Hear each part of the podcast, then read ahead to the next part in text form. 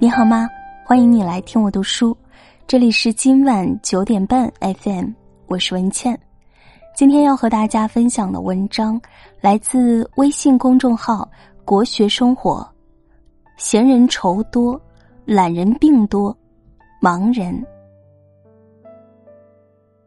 易经讲天行健，君子以自强不息。君子最重奋发向上的心性。从自强不息中找寻生命的意义。倘若一个人终日懒懒散散、无所事事，脑海中就会生出无端的愁绪，四肢也逐渐躺退化了，百病滋生。一个整日躺在家里不干一事的人，不就是拿有限的生命去等待无边的死亡吗？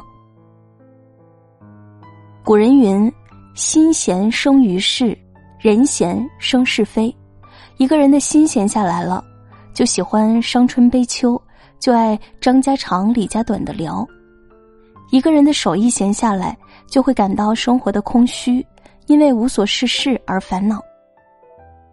春秋时，杞国有个人，整天坐在大街上看着天空叹息忧虑。路过的人看见了就很诧异，问道：“你整日坐在这里愁眉苦脸，是不是生活中有什么不如意的事啊？”那个人就说：“是啊，我好担心这片天空会塌下来，每天都快愁死了。”路人就笑了：“天是云气聚集而成的，又怎么会掉下来呢？”那人就反驳道：“天上挂着月亮和那么多星星，就好比房梁下挂着灯笼，天空肯定比房梁还重。”路人笑了笑，走开了。天空过了多少亿年都没塌，怎么你想塌塌的时候它就塌了呢？有那闲工夫去管天塌不塌，不如好好理理地里的庄稼。《了凡四训》有言：“外思济人之急，内思贤己之邪。”勤勤恳恳的人一身正气，忧愁不敢轻易招惹；只有无所事事的人才会被邪气缠身，忧愁也就找上门来。曾国藩说：“天下古今之庸人，皆以一惰字致败。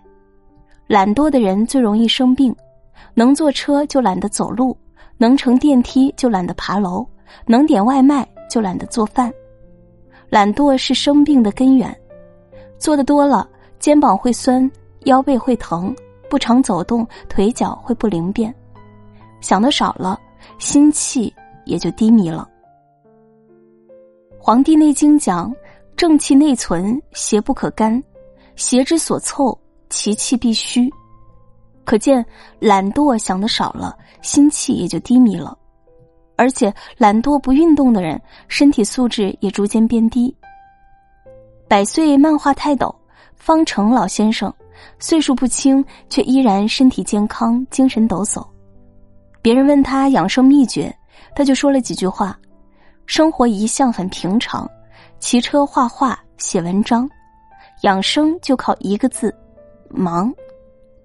常言道：“人勤病就懒，人懒病就勤，体强人欺病，体弱病欺人。”不要让懒惰占据了自己的生活，忙起来，忙人最快活。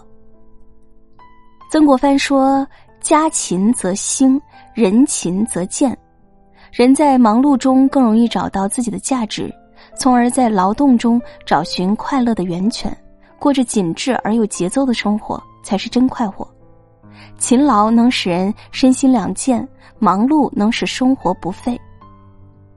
曾经有个刚刚去世的人，正要去阎罗殿报道，路上误打误撞进了一座金光闪闪的宫殿，宫殿主人热情的款待了他，并请他住在这里。宫殿里有山珍海味，这个人想吃什么吃什么。宫殿里也有舒服的床铺，他想睡多久就睡多久，从来没有人喊他去做任何事情。刚开始，这个人一天就是吃了睡，睡了吃，感到非常快乐。可是渐渐的，他觉得这样的生活很空虚、很无聊，因为他生前总是勤勤恳恳的工作。他去找宫殿的主人，想找点事情做。这种每天吃吃喝喝的安逸日子，我也体会过了，并没有我想象中那么好。我还是向往充实的生活。你们这里有什么需要我帮忙的吗？宫殿的主人告诉他：“我这里就是给人提供快乐的，并不会用工作去使人劳累。”无聊的生活又继续了大半年，快把这个人憋疯了。他跑着去找宫殿主人说：“快给我点事情做吧！如果还让我浑浑噩噩的生活，我宁可现在就去找阎罗王下地狱去。”宫殿的主人无奈的说：“我从来没有跟你说过这里是天堂啊，我这里就是地狱。”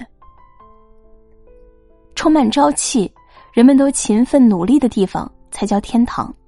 只有躺在地上什么事也不做，面目狰狞、鬼哭狼嚎的魑魅魍魉，不正是地狱的场景吗？人一闲一懒呢，毛病就出来了。忙碌的人总是充满活力，显得快乐。帮助别人需要我们付出时间和精力，但是他人的一句谢谢就能让我们感到喜悦和自豪。大家都觉得每天忙忙碌碌的工作很累，但是发工资的时候，我们会感觉幸福和有价值。人生就是这样，有付出才有回报。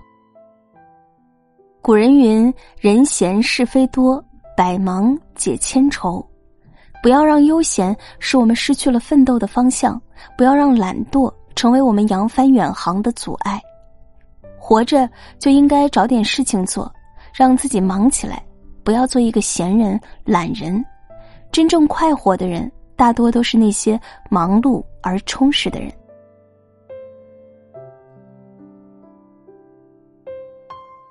好了，这篇文章就分享到这里，感谢收听。我的儿童亲子号“元宝妈妈睡前故事”已经上架了新书《星光童话》。如果您是和孩子一起听我的节目，也欢迎大家关注我的儿童亲子号“元宝妈妈睡前故事”。好了，今天就是这样，晚安，好梦。